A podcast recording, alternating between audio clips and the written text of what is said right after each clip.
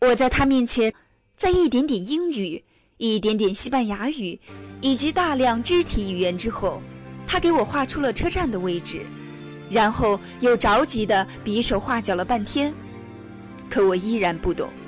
他迅速跑回柜台，给我拿了张餐巾纸，用圆珠笔在上面画了辆小汽车，指了指自己，又指了指我，做了个开车的动作，而后又指了指门外的方向。啊，我真不愿意自作多情地认为这位陌生餐厅老板或者老侍者会送我去火车站，但他又是什么意思呢？我迷糊地点了点头，只想着自己点的菜赶紧上来。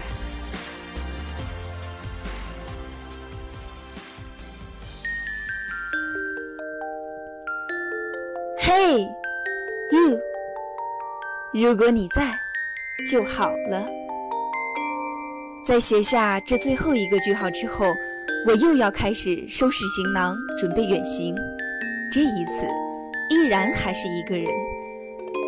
我在路上依然会有无数个时刻喃喃自语：“这个他会喜欢，这个要带回来给他看，这个我要告诉他和他还有他。”我在想，到底有没有一种方式，把我旅行中的种种原封不动地带回来给你？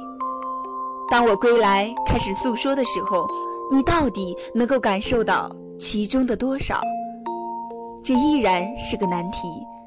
正是因为有了这样的难题，才有了这本书。这些都是我一个人走过的路程。我说天昏地暗，我说小狗咬了老人的腿。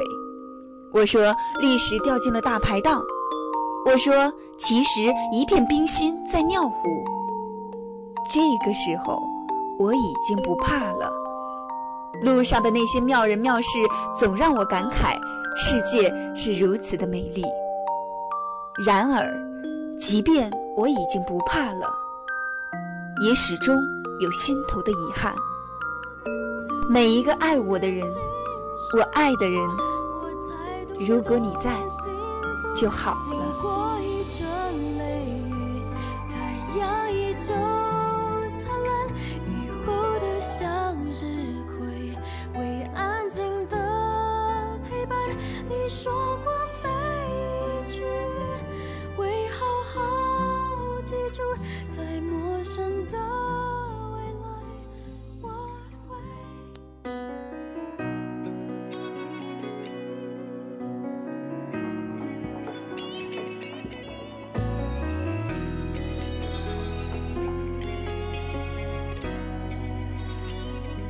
笑容灿烂，他老泪纵横。一个人旅行最惆怅的时间，一定发生在晚饭。这时候，眼睛、双腿都已经疲乏，思绪太满，而肠胃太空。此时，初春的塞戈维亚的傍晚，温度早已骤然降低了。白雪公主的城堡和罗马人的高架引水渠都没有办法保住这薄薄的春日温度。主路上所有的餐厅都已客满，多数是成群或者成双入对的客人，在户外的餐桌边喝着酒，聊着天。这永远是一个人旅行时候最大的坏处。街边的超市总能看到一些旅行者在购买熟食和饮料。那多半是像我一样不结伴的旅行者。然而，我不想再回到酒馆的小房间里解决晚饭。虽然那个旅馆里有位很和善的女主人。我再次步入小巷，斜坡的尽头是个小小的餐厅。餐厅门口已经有满头白发的侍者，他理所当然地把我迎了进去。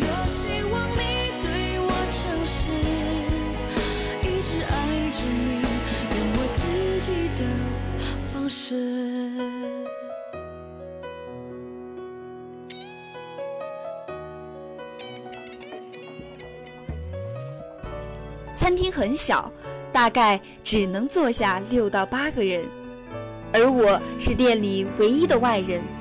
三两个显然是当地模样的男顾客在吧台和酒保热络的聊天，他们每个人撞的都像是在欺负高脚凳。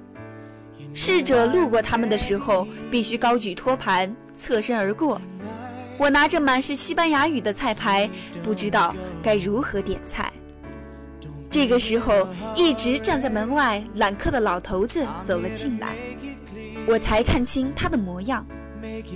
西装笔挺，已经开始谢顶的白发梳理得整整齐齐，有种老派绅士的风度。他递过一份英语菜牌，温温暖暖的一笑，对我说：“欧拉，我想坐八点钟那班七十五路公车到火车站回马德里，请问是在这个广场坐吗？”点罢了菜。我又向这位慈眉善目的老绅士求助。我看他在我面前摊开地图，在一点点英语、一点点西班牙语以及大量肢体语言之后，他给我画出了车站的位置，然后又着急地用手脚比划了半天，可我依然不懂。他迅速跑回柜台拿了张餐巾纸，用圆珠笔在上面画了辆小汽车。指了指自己，又指了指我，做了个开车的动作，又指了指门外的方向。我真不愿意自作多情地认为这陌生的餐厅老板或者老侍者会送我去火车站，但他又是什么意思呢？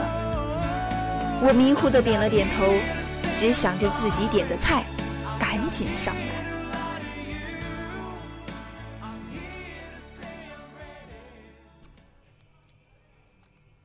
一辆白色的吉普车停在我的前面，司机伸长手臂打开靠我这边的车门，兴奋地挥手示意让我上车。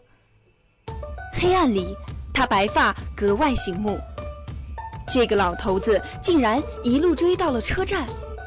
陌生人、黑夜、安全，很多词汇在我脑子里跳跃。然而。看着夜色里白底下那张诚恳的脸，又有点让人不忍心拒绝。老头子快活极了，一边按着车里的电台寻找我可能喜欢听的音乐，一边端详我脸上的反应。disco，年轻人跳舞。他终于选了一个最吵闹的音乐，冲我快乐地扭了扭身子。窗外的景色无比荒凉，没有车，也没有人。大面积的雪山在黑夜的蓝布上狠狠地画下一条锐利的天际线。我心里有点不安，又有点手足无措。这不是我来的时候的那条路。我抗议说：“是啊，你来的时候那个是老火车站，你坐了两个小时才到的，不是吗？”有新火车站，是高速火车，二十五分钟就到。他依然和在他年龄不几相符的音乐中跟着节奏，快乐的点头。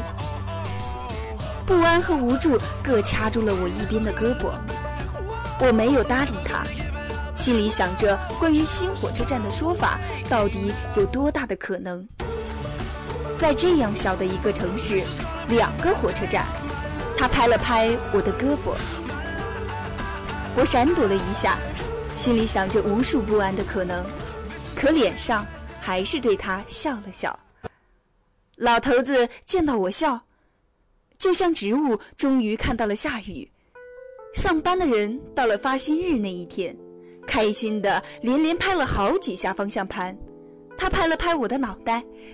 急促的跟我说了一大堆夹杂着英语单词，还有西班牙语，大意是，他认为我是韩国人，而他二十岁的时候，初恋女友就是个韩国姑娘，他对她念念不忘，以至于，瞧，气压车，他快活地拍了拍方向盘上的汽车 logo，窗外还是不像要到火车站的样子。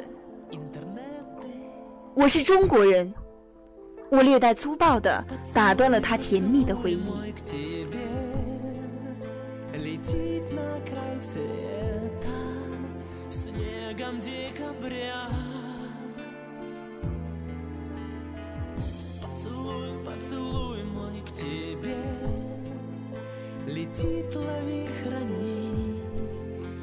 他告诉我，东方人都差不多，韩国、中国。这听起来像完全是一个传说中东方女性爱好者的那种西方人的论调。只要遇到了那种眼皮上长了蒙古褶的女人，我每五分钟都要坠入一次爱河。这个时候，我意识到，或者我应该找个什么借口提前下车，然后打个出租车会更安全一点。正拿不定主意的时候，汽车往右一拐。一个光亮的大钟让我安了心，火车站到了。他开车门把我放下，又叽里咕噜地说了一堆让人不明白的话。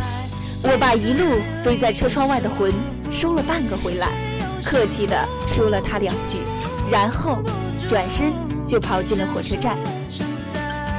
这果然是个崭新的火车站，在这件事情上，他并没有骗我。火车站很大，我四处忙动地跑着，寻找不到售票的窗口，正跑得一头烟，胳膊又让人抓住。那一刻，我真心感觉到自己是手机游戏里《Temple Run》里那个被鬼抓住的可怜虫，无论怎么跑，最终还是被黑色的魔鬼抓住。一回头，气喘吁吁的老头抓住我，往我手里塞了一张火车票。然后拉着我就跑，检票口已经快要关闭了。他一边向检票的工作人员快速地解释着什么，把我塞到检票员的手里，嘴上不停地用英语说：“快，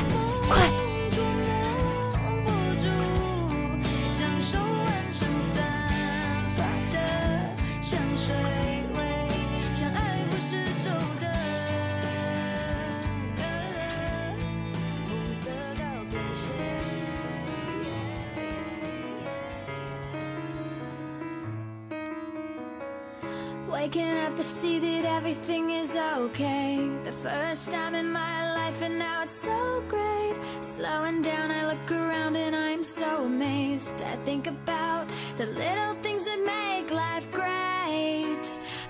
我踉跄了几步，站稳，回了头，看到他在检票口外远远地冲我挥手，快乐的像完成了任务。他的白色头发在奔跑中被风吹得乱七八糟。脖子上的围巾也散乱开来，与刚认识的那个时候相比，在一堆凌乱的衣服中，好像又老了几岁。钱，给你钱！我掏出火车票钱，跑出去要还给他，他又使劲儿地把我连人带钱塞进了检票口。这一次，他连自己都塞了进来。他回头跟检票员急促地解释了几句，握着我的手晃了几下。有点哽咽的说不出话来，我紧紧地拥抱了这个善良的老头子，以及他汗津津的体温。列车开动了，从车窗外再看他一眼，只见他笑容灿烂，而老泪纵横。嘿，you，如果你在。就好了。他笑容灿烂，他老泪纵横。大家好，这里是荔枝 FM 二幺九九幺五，我是主持人萌萌。扣扣粮，辞职去旅行。